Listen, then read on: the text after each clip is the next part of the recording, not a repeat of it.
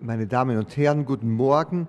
Ich, ähm, ich habe gestern etwas später angefangen, um allen die Gelegenheit zu geben, hier anzukommen, aber habe dann entdeckt, äh, dass ich nicht alles Ihnen mitteilen konnte, was ich geplant hatte, Ihnen mitzuteilen. Und ich nehme an, ich, es ist besser, dass ich doch jetzt schon anfange, obwohl manche von Ihnen vielleicht etwas später kommen, äh, damit wir das Pensum erreichen. Sie, äh, wir, äh, wir sprachen gestern über die Einteilung der Psychotherapien auf psychoanalytischer Basis äh, in Psychoanalyse, äh, psychoanalytische Psychotherapie und stützende Psychotherapie. Und ich sagte Ihnen, ich würde heute über Strategie und Taktik der psychoanalytischen Psychotherapie äh, sprechen. Ich möchte zuerst noch äh, ganz kurz ein paar Worte über Indikation, Indikationen und Kontraindikationen, äh, wenn das richtiges Deutsch ist, ja, äh, äh, sprechen.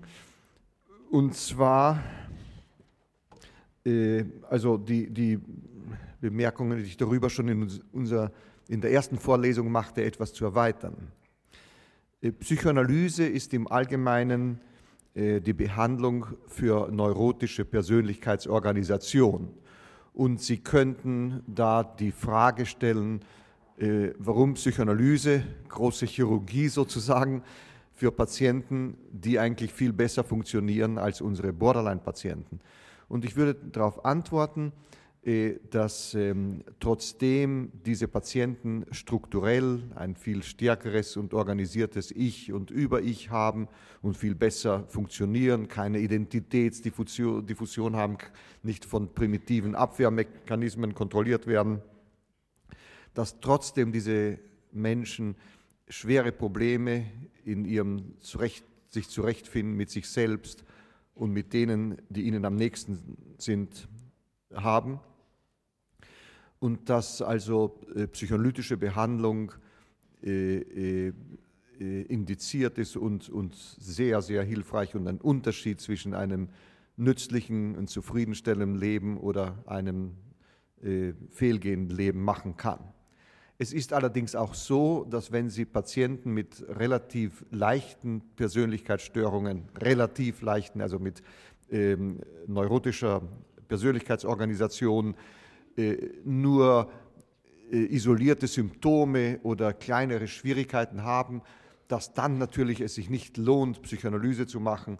Und diese Patienten haben auch ausgezeichnete Prognose für alle Behandlungen dieser Reihe, also äh, äh, stützende sowie äh, ähm, äh, stützende Psychotherapie wie auch psychoanalytische Psychotherapie, so dass man also sich genau überlegen muss, wer welche Behandlung bekommt. Ich gebe Ihnen ähm, einen kleinen Fall als Beispiel, äh, wie also diese Entscheidungen sehr individuell getroffen werden sollten und können.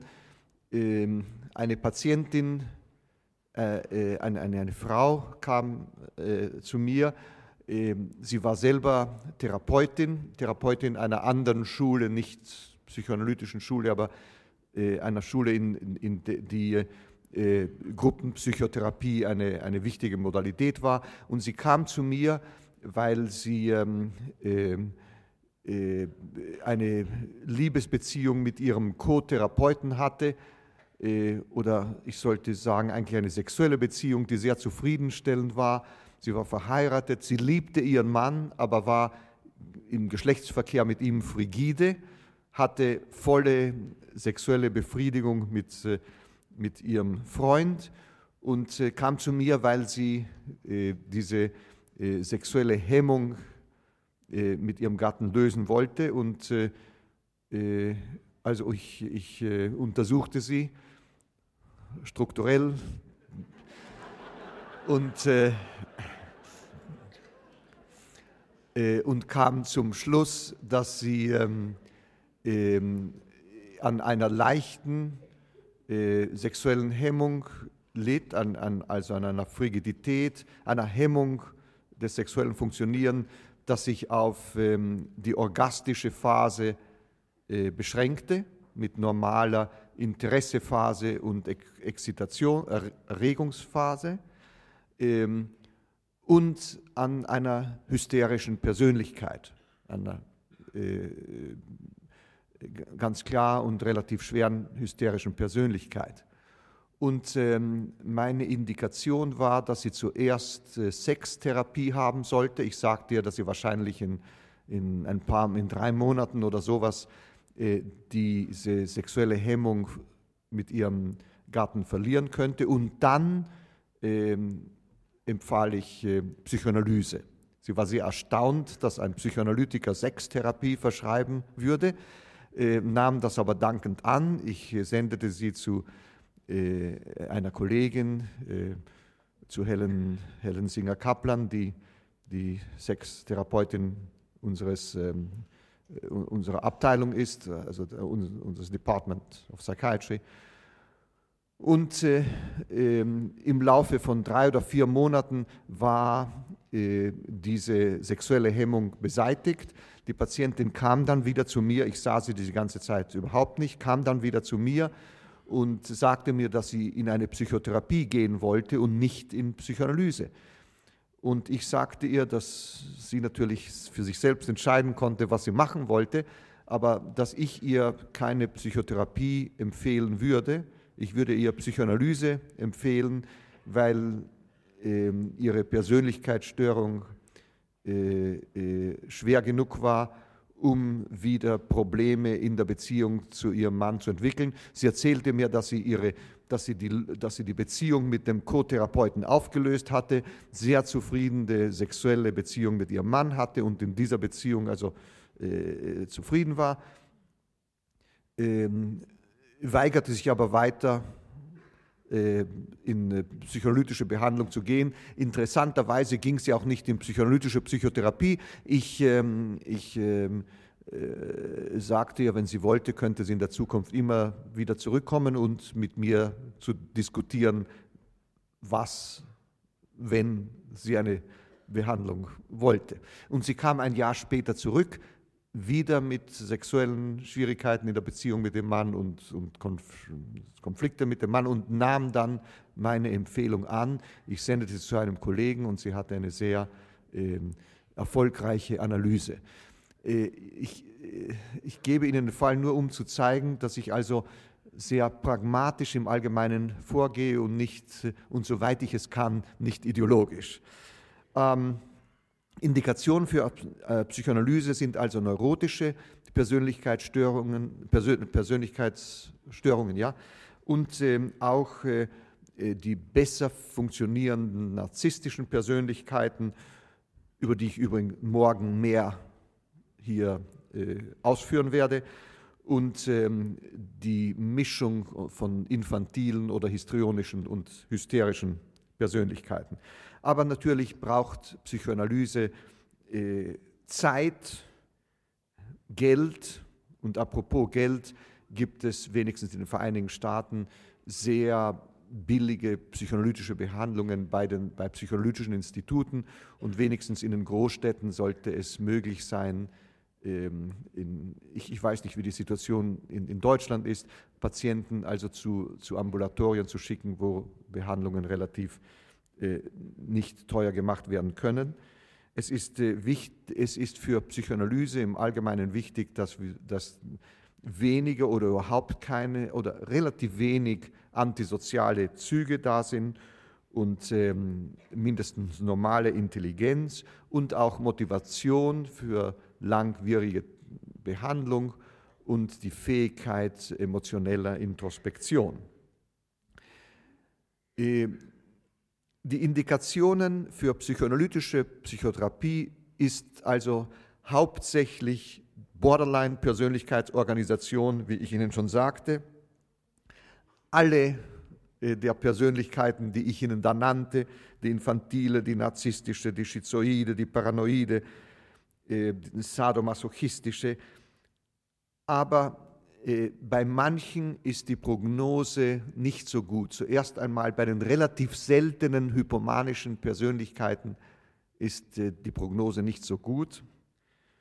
Und ähm, bei Borderline-Persönlichkeiten jeder Art, in der relativ intensive antisoziale äh, äh, Symptome da sind und wo auch ähm, äh, starke Hemmung aller Objektbeziehungen ist, aller äußeren Objektbeziehungen. Ich meine, dass der Patient isoliert ist, überhaupt kein soziales, chronisch überhaupt kein soziales Leben hat, da wird, ähm, da wird die Prognose nicht so gut. Und die Prognose ist praktisch null für die antisoziale Persönlichkeit im engen Sinne. Und wir sprechen ein bisschen über diese Differentialdiagnose noch morgen im Rahmen äh, der narzisstischen Pathologie. Aber auch Patienten mit Borderline-Strukturen können mit äh, psychoanalytischer Psychotherapie nur behandelt werden, wenn, es, wenn sie willig und fähig sind, äh, zweimal in der Woche regelmäßig zur Behandlung zu kommen. Ähm, wenn sie ähm, nicht extrem antisoziale Tendenzen haben, nicht extrem sozial isoliert sind. Und manchmal ist es wichtig, zuerst einmal die Patienten irgendwie in ein normales Leben zu bringen, wenn man wirklich auf, äh, äh, die Möglichkeit haben will, sie durch Behandlung zu verändern.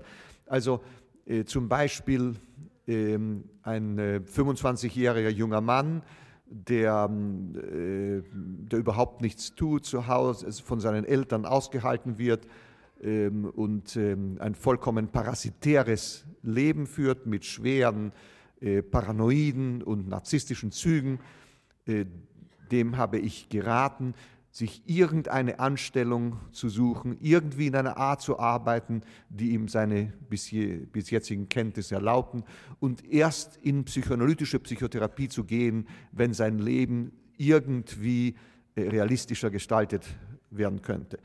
Und, äh, und das ist praktisch wichtig, denn die Gefahr dieser intensiven psychotherapeutischen Behandlung ist, wie Sie wissen, dass der Patient das Leben mit der äh, Psychotherapie ersetzt und sozusagen für die Psychotherapie lebt und es kommt dann zu einem Sekundärgewinn der Psychotherapie, die die Psychotherapie endlos, äh, ewig macht.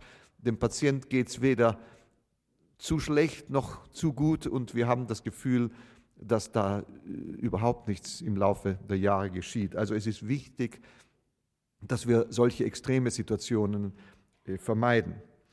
Und, ähm, ähm, und dann ist es auch wichtig, dass der Patient äh, Symptome aufgibt oder dass wir ihn dazu bringen, Symptome aufzugeben, äh, die andererseits äh, die Psychotherapie unterminieren würden, sodass die, Self, die selbstdestruktiven Effekte seines neurotischen oder konfliktuellen Verhaltens schneller ihm, ihn ruinieren, als wir ihm helfen können. Zum Beispiel, ähm, ich hatte eine 19-jährige äh, Patientin äh, mit sexueller Promiskuität und die ohne, je, ohne jede Vor, irgendwelche Vorsichtsmaßnahmen zu treffen, ganz einfach Männer in, in Bars, äh, äh, aufpackte, wie sagt man auf Deutsch?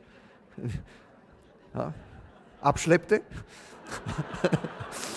abschleppte, äh, ohne, äh, ohne Vorsichtsmaßnahmen zu treffen. In New York mit unserer AIDS-Epidemie ist das natürlich unerhört gefährlich und ich habe es als eine Bedingung der Behandlung gemacht, dass sie unprotektierte äh, ungeschützte Sex äh, 100% vermeidet. Und, und äh, ähm, ich sagte, falls sie das nicht einhalten würde oder ich entdecken würde, dass sie mich da anlügt, würde die Behandlung zu Ende kommen. Das war Teil des Vertrags und ähm, äh, äh, und wenn also schwere selbstzerstörerische Symptome bestehen, ist es wichtig, dass ihre ähm, Hemmung äh, in den Vertrag mit dem Patienten mit, eingebaut wird und das natürlich äh, beschränkt die Möglichkeit der Behandlungen äh, mit gewissen Patienten. Und dann gibt es am Ende noch ähm, Vorgeschichten, die Psychotherapie, die, die analytische, analytische Psychotherapie kontraindizieren, und zwar die schwersten Fälle negativer therapeutischer Reaktion. Das Konzept negative therapeutische Reaktion wurde zuerst von Freud entwickelt, der bei schweren depressiven Patienten fand, dass sie manchmal, äh, dass ihr Zustand sich manchmal verschlimmerte, wenn sie fühlten, dass der Therapeut ihnen half, aus unbewussten Schuldgefühlen. Diese negative therapeutische Reaktion aus unbewussten Schuldgefühlen ist, kann relativ leicht durch deutende Behandlung gelöst werden und ist nicht, was ich hier meine. Zweitens gibt es eine schwerere negative therapeutische Reaktion bei Patienten mit narzisstischer Persönlichkeitsstruktur, die aus unbewusstem Neid gegenüber dem Therapeut, der ihnen helfen könnte, sich verschlimmern, wenn sie fühlen, dass er ihnen geholfen hat. Typisch nach Sitzungen, in denen alles besser aussieht. Und äh, äh, das kann auch relativ leicht durch deutende Behandlung gelöst werden. Aber es gibt eine dritte, die schwerste Art negativer therapeutischer Reaktion, und zwar bei Patienten mit primitiver, intensiver Aggression, die so wie gegen sich, wie gegen andere ähm, gezielt ist und die unbewusst die Fantasie haben, äh, nur jemand, der einen äh, angreift und trifft, liebt einen wirklich. Nur in Aggression ist wirkliche Liebe. Patienten, die chronisch in ihrer früheren Kindheit missbraucht wurden, zum Beispiel ähm, physisch, ja, sagt man, physisch missbraucht wurden, äh, könnten äh, so eine Reaktion zeigen. Und ähm, das zeigt sich in sehr schweren negativen therapeutischen Reaktionen, chronisch sadomasochistischen Übertragungen mit negativen therapeutischen Reaktionen, äh, in der Geschichte dieser Patienten und manchmal entscheidet man sich dann, es ist doch dann besser eine stützende Psychotherapie, in der die ähm, regressiven Übertragungen, die man in einer psychoanalytischen Psychotherapie erwarten kann, nicht auftreten werden. Falls Borderline-Patienten zu schwere, zu viele antisoziale Züge haben, ähm, zu, äh, sch, zu, äh, schwere, äh, zu schweres Fehlen, Objektbeziehungen, äh, zu schwere soziale Isolierung, ähm, eine Intelligenz, die weniger als normal ist, sozial, also äh, äh, ähm, äußere Umstände, die so chaotisch sind, dass man überhaupt nicht mehr Pathologie des Patienten von der sozialen Pathologie, die ihn umringt, unterscheiden kann. Äh, Unfähigkeit, einen Vertrag abzuschließen und durchzuhalten. Ähm, dann wäre eine stützende Therapie indiziert und die stützende Therapie ist also sozusagen unsere letzte Maßnahme, aber die stützende Therapie, wie ich Ihnen gestern schon zeigte, ähm, äh, bedeutet nicht, dass man dem Patienten aufmunternd auf die Schulter klopft, äh, sondern es ist eine sehr intensive, klärende und konfrontierende Psychotherapie, in der man zwar Deutung vermeidet, aber äh, die doch intensive Mitarbeit ähm, erfordert. Es gibt Fälle, in denen jede Psychotherapie kontraindiziert, dieser Art jedenfalls kontraindiziert ist. Und das ist, wie ich schon sagte, bei der antisozialen Persönlichkeit im engen Sinne. In Fällen, in der der Sekundärgewinn äh, so groß ist, dass der Patient äh, seine Symptome nicht verlieren will oder kann.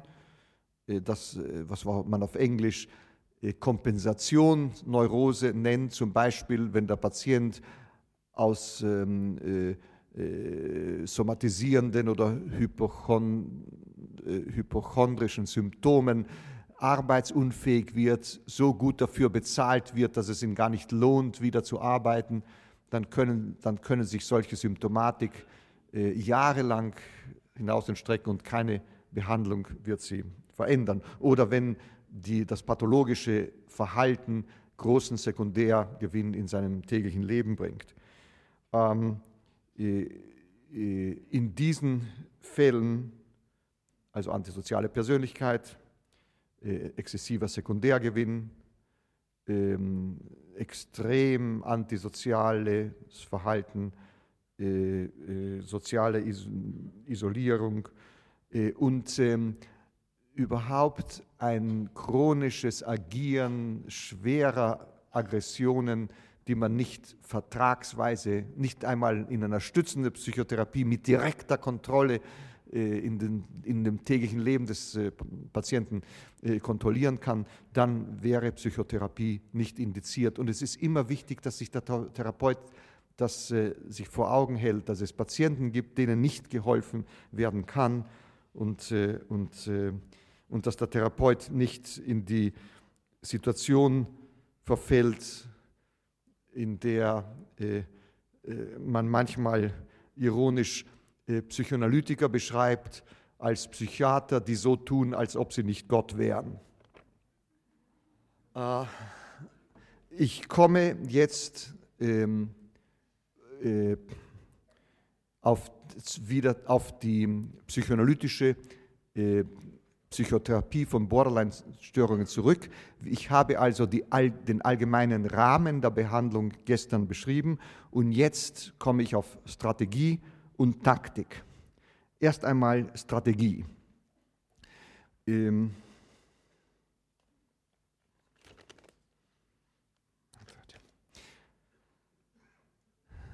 Im Grunde genommen äh, ist die Strategie eine Konsequenz der Objektbeziehungstheorie, die ich gestern in der Vorlesung äh, zusammenfasste. Und ähm, für die von Ihnen, die diesen Vortrag gestern hörten, äh, sollte es nicht schwer sein, was ich jetzt zusammenfassen werde, zu verstehen. Für die, die diesen Vortrag nicht gehört hatten, könnte das das schwerste Aspekt meiner, meines, meiner Vorlesung heute sein. Ähm, und ich werde versuchen, das kurz, aber doch irgendwie zu erklären. Es handelt sich darum, dass in den in der Übertragung dieser Patienten von Stunde zu Stunde die primitiven, abgespaltenen, internalisierten Objektbeziehungen, die Borderline-Persönlichkeitsorganisation charakterisieren, äh, auftauchen und die innere Beziehung zwischen Selbstrepräsentanz, Objektrepräsentanz unter der Kontrolle eines Spitzenaffektes sich in eine Übertragung transformieren, indem der Patient diese Beziehung mit dem Therapeuten agiert. Der Patient verhält sich wie, ein primitive, wie eine primitive Selbstrepräsentanz, projektiert seine Objektrepräsentanz auf den Therapeuten und agiert die intensive, äh, den prim, intensiven primitiven Affekt in dieser Beziehung. Und diese Objektbeziehung in der Übertragung ist typisch extrem, positiv oder negativ, liebevoll und ekstatisch oder äh, rasend, wütend, hasserfüllt.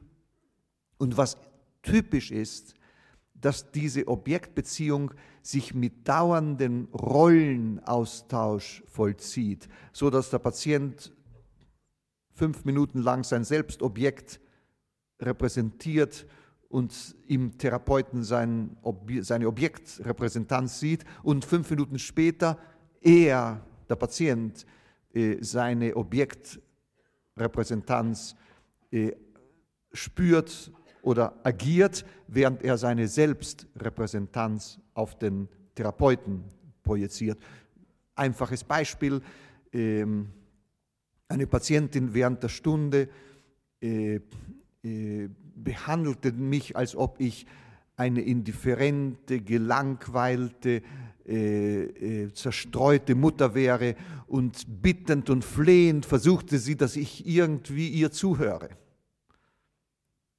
Und zehn Minuten später hatte ich das Gefühl, ich verstehe nicht genau, was da vorgeht, versuchte es zu klären und die Patientin gähnte, schaute aus dem Fenster und ich war fast fleherisch versucht, das zu klären, was ich nicht mehr verstand. Sie sehen dieselbe Beziehung mit Austausch der Rollen.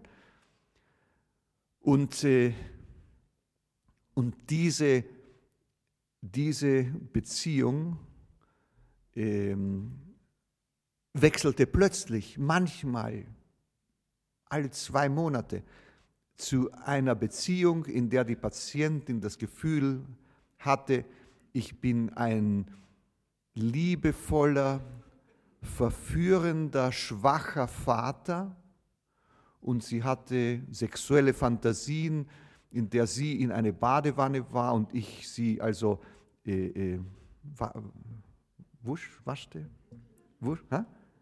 wusch, in der ich sie wusch, während sie, ähm, äh, während sie äh, urinierte oder ähm, äh, defecated. Äh.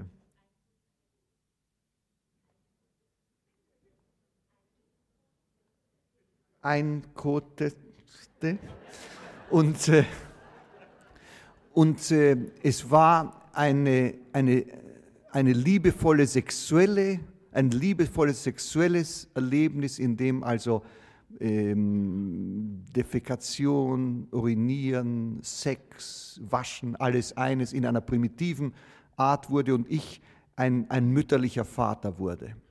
Ich gebe Ihnen diese, dieses Beispiel, denn es zeigt erstens ähm, die absolute Spaltung zwischen einer primitiv idealisierten, sexualisierten Beziehung einerseits und einer primitiv verfolgerischen, äh, frustrierenden, schmerzvollen Beziehung andererseits. Sie sehen diese ganz klare Spaltung und innerhalb beider Segmente dauernden Intausch, äh, Austausch der, der, der Rollen. So, die Strategie besteht darin, erstens in, in drei Schritten. Erster Schritt, dass man die jeweils dominierende Übertragung äh, herausschält und deutend verbalisiert. Das heißt, unsere Deutung besteht darin, dem Patienten klar zu machen, was für eine primitive Objektbeziehung jetzt in der Übertragung dominiert. Das ist der erste Schritt. Zweiter Schritt, zu klären, welches das Selbst die Selbstrepräsentanz, welches die Objektrepräsentanz ist und wie die in der Übertragung ausgetauscht werden, was es dem Patienten erlaubt, es zu tolerieren, dass er sich mit Selbst- und Objektrepräsentanz gleichzeitig identifiziert. Das ist der zweite Schritt.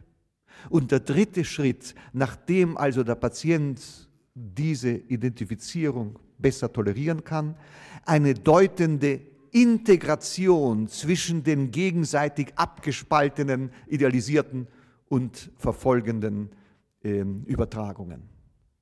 Das ist im Grunde genommen die Strategie. Es ist, das ist das schwerste Konzept. Wenn Sie das verstehen, dann haben Sie die, das zentrale Verstehen, was hilfreich in der psychoanalytischen Psychotherapie von Borderline-Patienten ist, und zwar die Diagnose primitiver, internalisierter Objektbeziehungen, die sich in primitiven Übertragungen äh, innerhalb der Behandlung entwickeln, das Herausschälen dieser primitiven Objektbeziehungen, deut, das deutende Klären dieser Objektbeziehung und die Integration der gegenseitig abgespaltenen absolut guten und absolut bösen internalisierten Objektbeziehungen, durch die sich dann das selbst integrieren kann und die Objektrepräsentanzen integrieren können, Identität-Diffusion gelöst werden kann. Und äh, dieser Prozess, diese drei Schritte, die ich Ihnen nannte, dauerten zuerst, dauert zuerst Monate, bis man wirklich diese drei Schritte durchführen kann mit einer gewissen Übertragungsserie. Und dann wiederholt sie das immer wieder. Und das kann man, und dann geht das im Laufe der Wochen. Und in den letzten Etappen der Behandlung können alle drei Schritte in einer selben Stunde vollzogen werden. Und so, dass die, durch, das Durcharbeiten der primitiven Übertragungen ein langer, komplizierter und sich immer wieder wiederholender, aber in kürzeren Zyklen, Zyklen sich wiederholender äh, Prozess ist. Äh,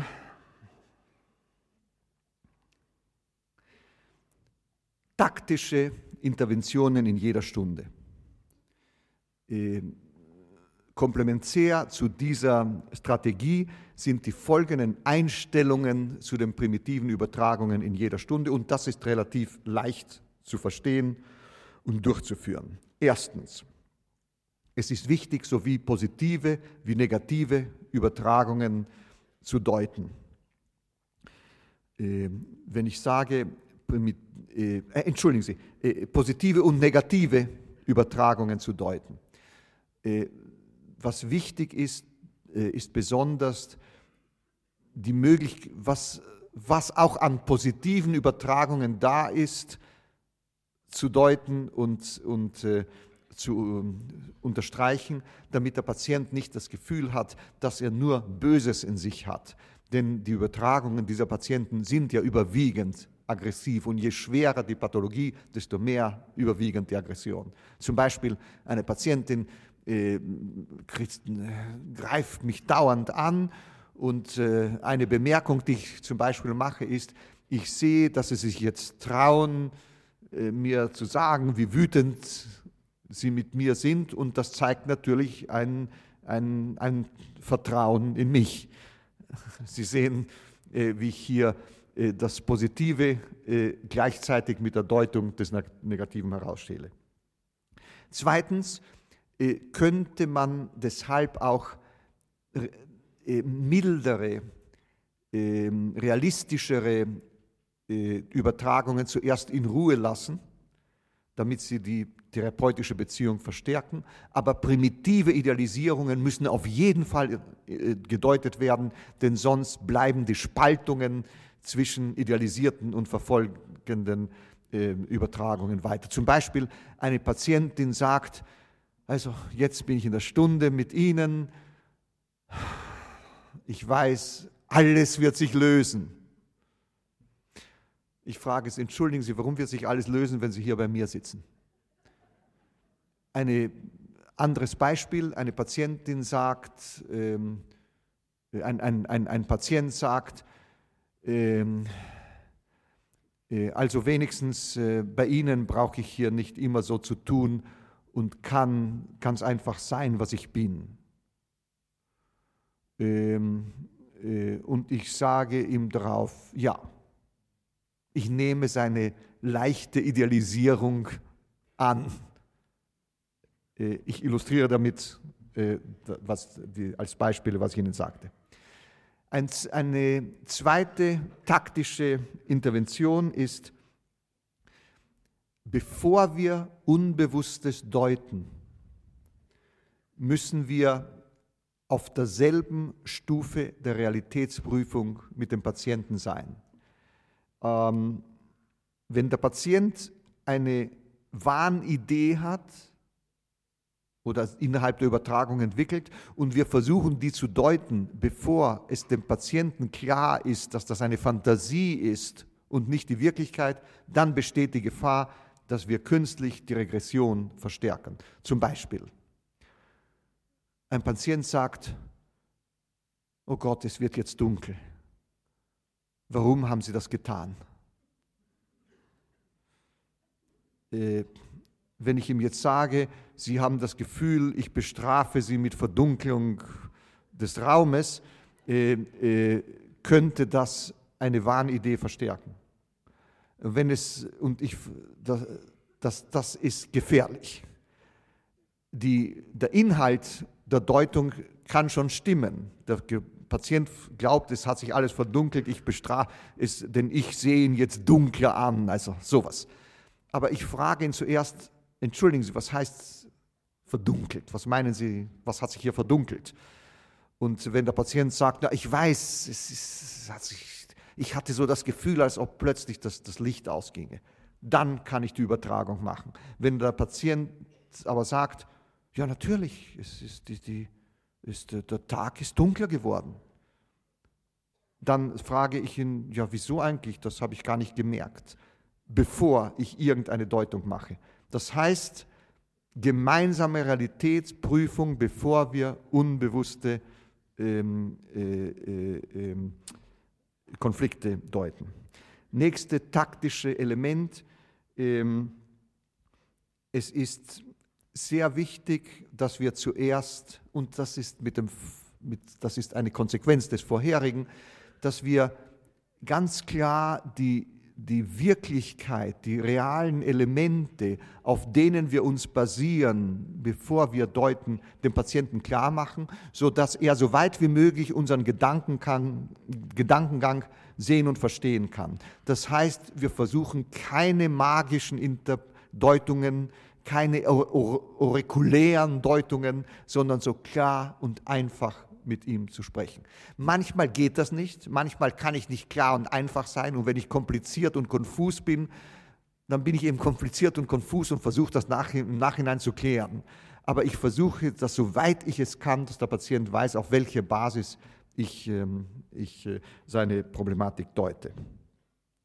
Es ist wichtig, wie ich Ihnen schon gestern gesagt habe, dass man äh, das Agieren des Patienten ähm, äh, äh, hemmt, unterbindet, verbietet, falls dieses Agieren so viel Sekundärgewicht hat, dass das Deuten seines Agierens überhaupt keine Änderung ähm, äh, bringt. Zum Beispiel äh, hatte ich einen Patienten, äh, der dauernd meine, meine meine Sesseln zerbrach. Und zwar, ich hatte so, ein, ein, eine, so eine moderne Art von Sessel, der mit, mit, ähm, mit Schnur, mit, unter Druck zusammengebunden war und er fand die, die, die Masche oder die Schlinge, ha? ja, das Ende, dass er, dass, er, dass er ganz schnell aufmachen konnte und plötzlich ging der Sessel auseinander und zuerst dachte ich, das ist ein Zufall. Und äh, nach dem zweiten wusste ich natürlich, und ich habe ihm gesagt, entweder, äh, und ich musste jedes Mal dieses Sessel zurück in die Fabrik schicken. Und äh, da sagte ich, wenn das nochmal machen, dann ist die Stunde unterbrochen. Das ist, was ich damit meine. Natürlich gebe ich hier noch ein anderes Beispiel, wenn Sie wollen, ein Agieren meiner Gegenübertragung, aber wir kommen darauf noch zurück.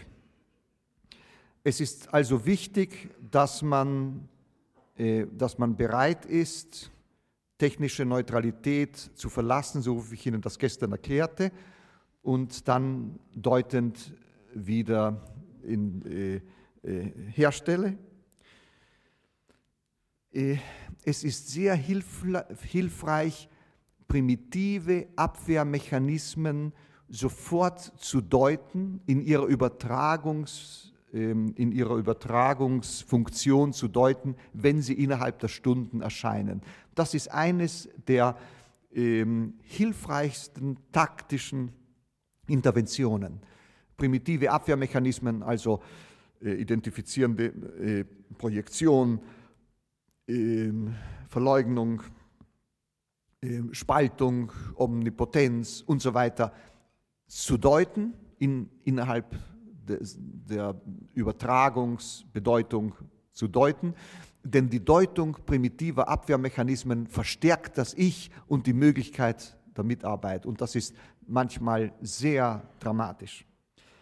Ähm, es ist wichtig, Sekundärgewinn zu diagnostizieren und zu eliminieren.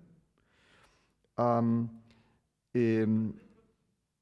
es ist wichtig, zuerst einmal primitive Übertragungen im strategischen Sinne zu lösen und die leichteren, späteren, avancierten ödipalen Übertragungen erst später anzufassen. Das heißt, je primitiv und, ähm, und verzerrender die Übertragung, desto früher muss sie angegriffen werden.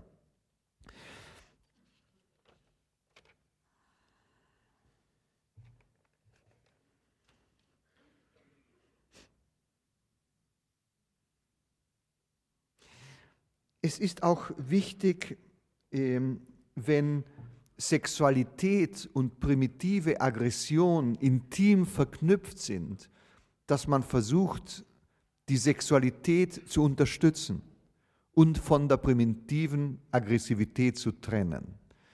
Äh, Patienten zum Beispiel, die sich in chaotische sexuelle Beziehungen begeben, es ist sehr wichtig, dass man verhindert, äh, ein primitives Über-Ich zu sein, das Sexualität noch hemmen könnte, wo es volle Entwicklung bei diesen Patienten äh, äh, verlangt. Ja, das sind die taktischen ähm, äh, Interventionen. Und jetzt zum Schluss eines der, äh, ja, bevor ich zum Schluss komme, noch einmal möchte ich wiederholen, dass äh, ich ganz kurz über den Vertrag sprach, den wir am Anfang der Behandlung mit Patienten schließen. Es handelt sich nicht um einen schriftlichen Vertrag, sondern ein Verstehen, das im Laufe von einer oder fünf oder zehn Stunden ausgearbeitet wird und ein Vertrag, dessen Ziel ist, äh, zerstörendes oder selbstzerstörendes Verhalten, das anders als das Leben des Patienten oder die Behandlung gefährden könnte, zu unterminieren. Und hier ist eines der wichtigsten technischen Einstellungen bei diesen Behandlungen. Wenn wir ein gewisses Verhalten stoppen, verbieten, unterbinden, müssen wir sofort bereit sein, die Effekte dieser Intervention in der Übertragung zu deuten und dieses Verhalten selbst in, seine, in seiner Transformation in Übertragungen zu deuten. Einfaches Beispiel. Eine Patientin mit chronischer suizidal, mit chronischem, nicht depressiven, suizidalen Verhalten, also für die, wie man auf Englisch sagt, Selbstmord eine Lebensart war, alle sechs, sechs Wochen schwere Selbstmordversuche in Koma musste ausgepumpt werden. Und dieser Patientin, äh, die bereits von drei oder vier Psychotherapeuten herausgeschmissen wurde, weil sie dauert von denen verlangt hat, dass sie sie rettet in Hotels und, und, äh, und, und auf Unfallstationen oder Erste-Hilfestationen Not, Not, Nothilfe bringen sollte. Äh, dieser Patientin sagte ich, wenn Sie sich suizidal fühlen, wenn Sie das kontrollieren können, dann sprechen wir das in der Stunde. Wenn nicht, gehen Sie in ein Spital, damit man Sie untersucht oder in eine, in eine psychiatrische Klinik, damit man Sie untersucht. Wenn nötig, äh, äh, stationär behandelt und ich behandle Sie dann weiter, wenn Sie wieder entlassen werden. Rufen Sie mich nicht an. Unsere Beziehung wird sich auf unsere Stunden beschränken und ich erklärte ihr, warum es wichtig war, dass wir unsere Beziehung nur auf unsere Stunden beschränken würden. Und, ähm, äh, und wütend nahm sie diese Bedingung an, im Gegensatz zu ihrer Erfahrung mit früheren Therapeuten. Und das Erste, was geschah, dass sie in den ersten zehn Stunden der Psychotherapie überhaupt nichts sagte, mich äh, herausfordernd, spott, spöttisch ansah, überhaupt nichts sagte, und ich also diese, diese äh, provozierende Stille dauernd deutete. Und zwar meine Deutung bestand darin, ihr zu sagen, und das ist die Technik im Allgemeinen mit, mit solchen Stillen, mit solchen Schweigen. Äh, was, Sie sagen mir ja jetzt nichts, was geht in Ihnen vor? Stille. Ich wartete drei Minuten und sie sagte, ich habe das Gefühl, dass trotzdem, obwohl sie mir nicht sagen, was in ihnen vorgeht, ihr Ausdruck ganz klar ist, dass es sie überhaupt nicht stört, dass sie hier ihre Zeit verlieren und schweigen. Ganz im Gegenteil, es scheint ihnen Vergnügen zu machen, äh, hier Ihre und äh, meine Zeit zu vergeuden. Sah sie an, schweigen, weiteres wartet ein paar Minuten, sagte, äh, Sie sagen noch immer nichts, weiteres Schweigen, ein paar Minuten. Und ich sagte, äh, ich glaube, meine frühere ähm, Bemerkung stimmt vollkommen. Ganz im Gegenteil, Sie sehen jetzt sehr triumphierend aus, als ob trotzdem ich Ihnen hier mitteile, was ich denke, Ihr, Be Ihr Verhalten ruhig weitergeht und Sie sehen, als ob Sie das als einen großen Triumph über mich sehen würden. Und ich glaube, dass das ein Äquivalent Ihres suizidalen Verhaltens ist. Es ist ein Selbstmord der Stunde, ein Selbstmord ihrer Möglichkeit, hier von mir geholfen zu werden. Das ist äh, eine Illustration der Deutung, des, der Übertragungsbedeutung eines gehemmten, selbstzerstörerischen Symptoms. Und das ist eine unerhört wichtige Intervention, die also äh, komplementär zum Aufstellen eines Vertrages ist. Und jetzt ganz zum Schluss gebe ich Ihnen unsere Pilotenliste. Ich weiß nicht, ob man Pilotenliste auf Deutsch sagt, aber was wir in unserer ähm, Pilots List, äh, was wir in unserer ähm, Forschungsgruppe im Laufe der Jahre entwickelt haben, ist eine Liste von ähm, Emergencies, äh, Notfällen, von Notfällen, die sofort Deutung und Intervention verlangen und die alle anderen Bedeutungen und Konflikten, ähm, äh, äh, also die, ähm, die, die, wichtiger als alle anderen Bedeutungen, äh, als andere äh, bedeutende Konflikte sind. Erste, und zwar nennen wir das Pilotlist, weil die Piloten von Flugzeugen, bevor sie abfliegen, jedes Mal eine Liste von ungefähr 20 äh, Einzelheiten haben, die sie kontrollieren müssen, bevor das Flugzeug losfahren kann. Und das ist eine automatische Liste, die jeder unserer Therapeuten sozusagen in seinem Kopf hat. Erstens, ähm, Gefahr von Mord oder Selbstmord.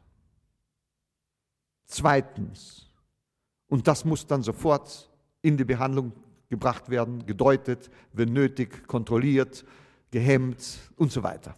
Zweitens, die Gefahr einer sofortigen Unterbrechung der Behandlung. Drittens, äh, Unehrlichkeit, Lüge, das heißt äh, die, Un, die Unfähigkeit, ehrliche verbale Kommunikation mit dem Therapeuten herzustellen. Viertens, schweres Agieren in der Stunde und außerhalb der Stunde. Fünftens, schwere narzisstische ähm, Abwehr. Und sechstens, Trivialisierung der Kommunikation. Ich gebe Ihnen diese Liste und wir werden im Laufe unserer nächsten Vorlesung uns mehr in Einzelheiten mit dieser Liste beschäftigen. Ich möchte hier nur der Vollkommenheit wegen sagen, dass ähm, die Aufmerksamkeit auf diese Faktoren unerhört dazu beiträgt, dass die Behandlung auf die Dauer effektiv sein kann. Vielen Dank. Applaus